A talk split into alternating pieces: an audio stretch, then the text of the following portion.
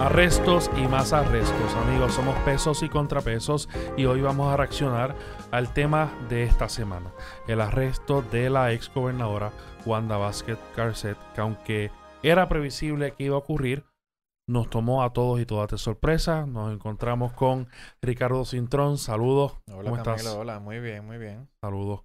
Creo que mm, la introducción, ¿verdad? Sobra un poco. La indignación es mayor. Así que el arresto de Wanda Vázquez, ¿cuáles son los efectos de esto en la política puertorriqueña? Pues pienso que sin duda es un, es una es una laceración a toda la, a la poca confianza que, que el pueblo todavía tiene de sus instituciones y de su de sus partidos, ¿verdad? Y de y de su gobierno. Vemos como un, una ex gobernadora de Puerto Rico. Esas son palabras mayores, no es como que es alcalde tal. Incluso también eso también nos debe indignar, pero es como que yo pienso que el hecho de que era la primera mandataria del país nos debe indignar aún más. O sea, eh, eh, son palabras mayores. Así que sin duda es eh, la cera la confianza, la cera la, la institución del PNP, le gusta o no. Hay un, hay un elemento muy importante en este caso. Y es que a la, a la gobernadora se están acusando por tres cargos.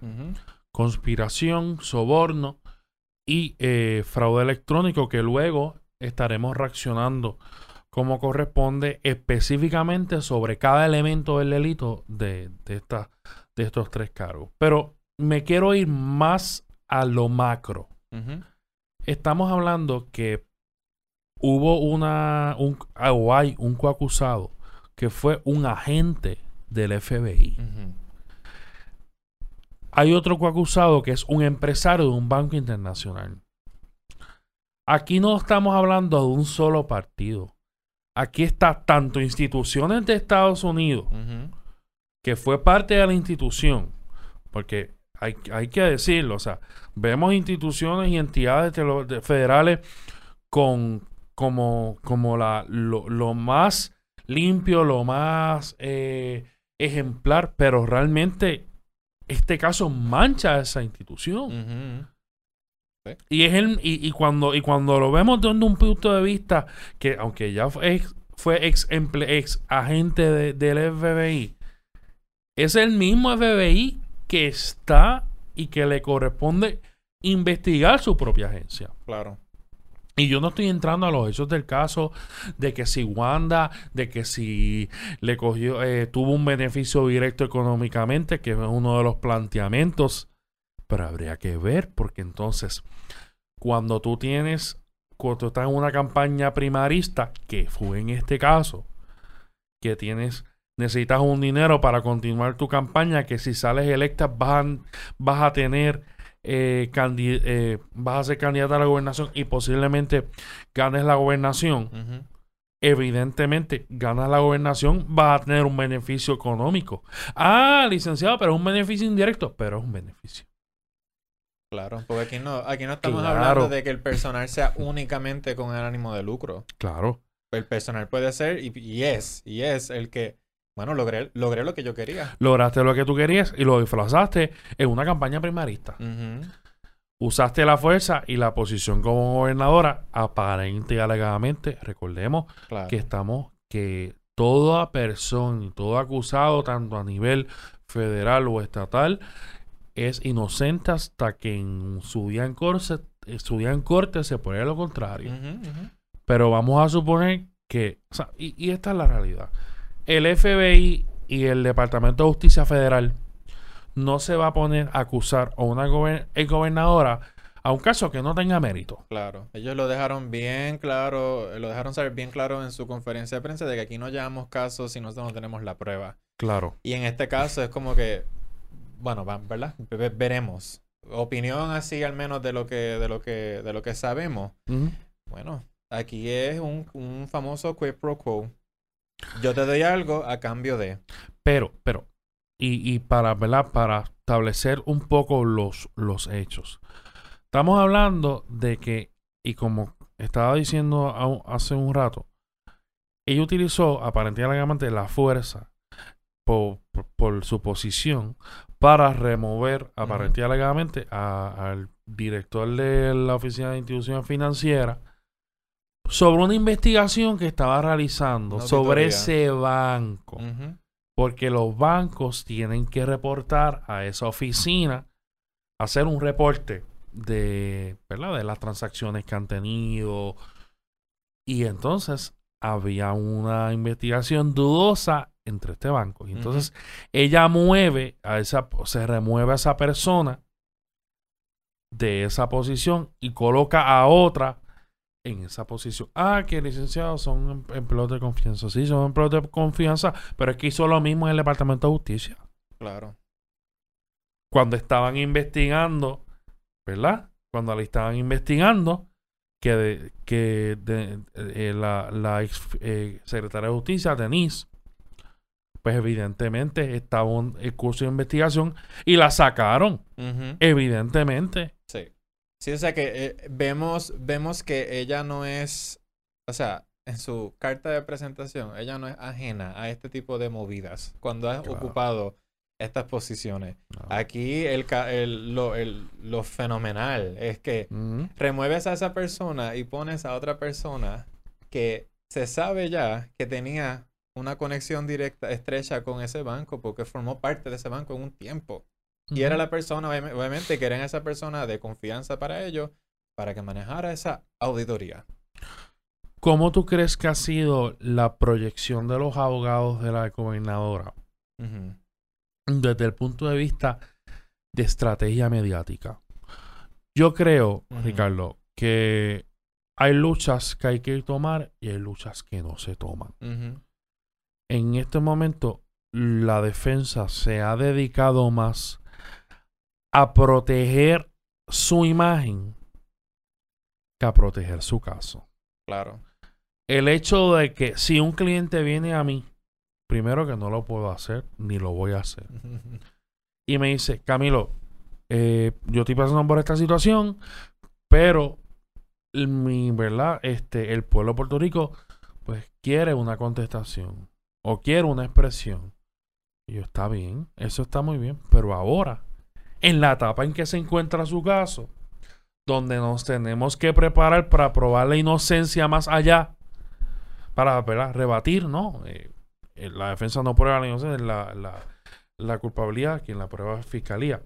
Pero nos tenemos que preocupar por eso.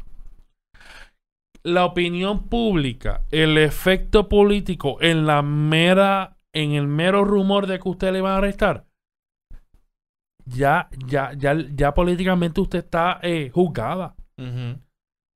Yo no voy a ir a un programa de televisión a hacer lo que hicieron los abogados, a limpiar su imagen porque es que, primero, no hay imagen que limpiar, no ha sido acusada.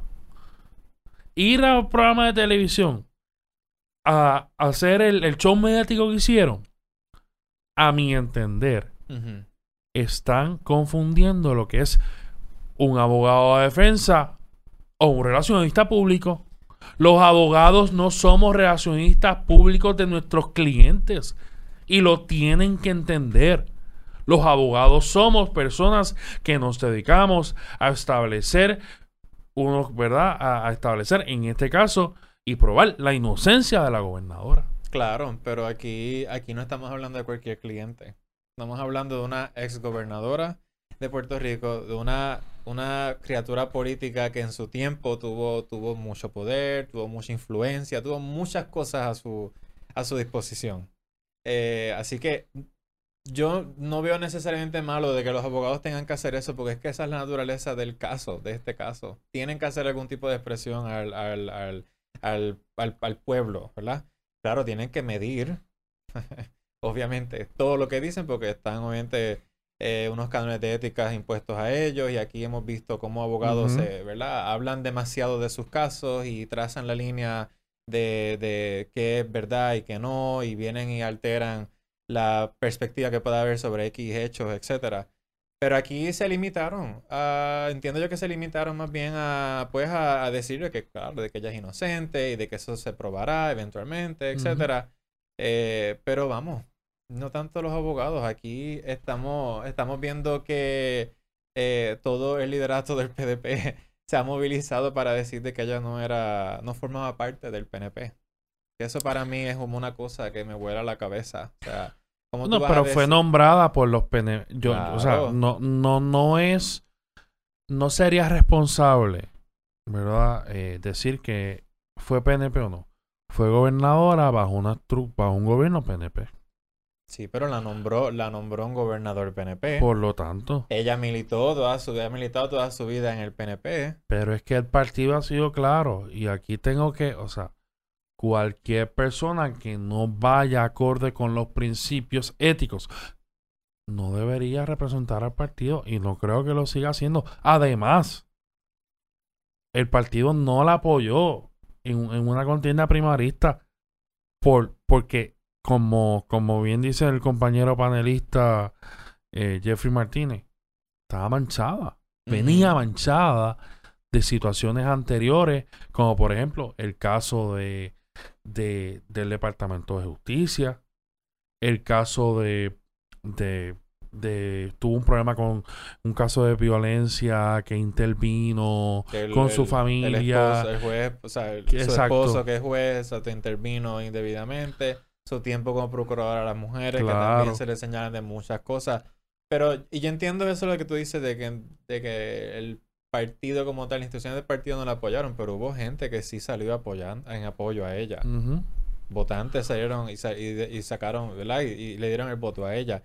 Figuras que hemos visto de los medios, que salen en los medios y, y figuras dentro, de los, dentro del partido estaban con ella. O sea que para mí el venir y decir de que ella nunca formó parte del PNP y toda la cosa, estamos claros de que ahora no es ya parte del PNP, obviamente, pero no pueden negar, pienso yo, de que de donde ella viene es de ese partido. Claro. Y de que ese partido, eh, cuando vienen y ponen en, ponemos en una balanza todos los, todos los, los cargos que se han radicado en contra de alcaldes y de figuras públicas, obviamente Popular los tiene y los tiene de más. Pero últimamente el PNP lleva.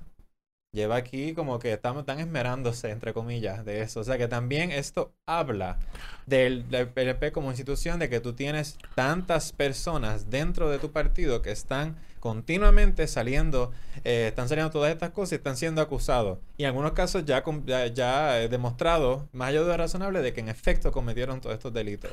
Yo creo que, que debemos como partido ser más, más rigurosos a la hora de, de elegir una persona para un puesto.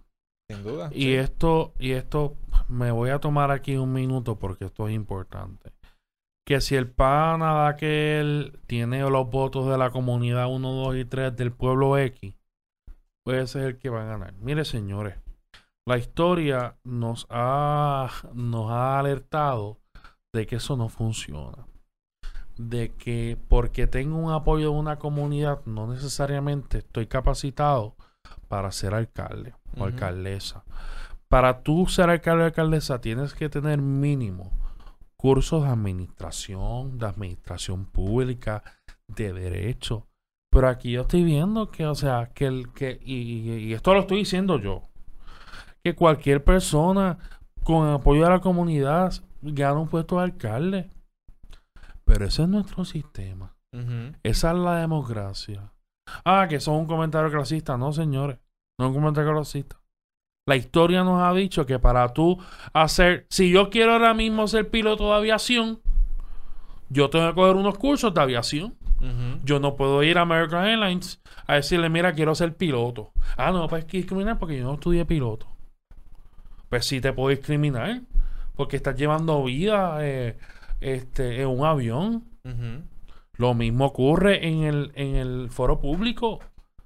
Estoy manejando propiedad privada que se traduce en propiedad pública por medio de las contribuciones y los impuestos que se traduce en beneficio para el pueblo. Pero vemos que el hecho de la preparación que tenga una persona no sea, no sea necesariamente un factor aquí Bueno, para que pero, no se dé, porque mira, mira este gente, pero de reduce, reduce, sobre todo en los Es alcaldes. Abogada, licenciada, con mucha más experiencia, y mira lo que hizo. O lo que, ¿verdad? Aparente y lo que hizo. Claro. Bueno, amigos, se nos queda, se nos queda eh, este panel de reacción, pero nosotros continuaremos reaccionando a este tema Es un tema que seguirá su curso. Traeremos expertos como si este tema lo merite. Así que esto ha sido pesos y contrapesos. Gracias, Ricardo. Claro. Recuerden seguirnos en nuestras redes sociales y suscribirse al canal de YouTube. Hasta la próxima.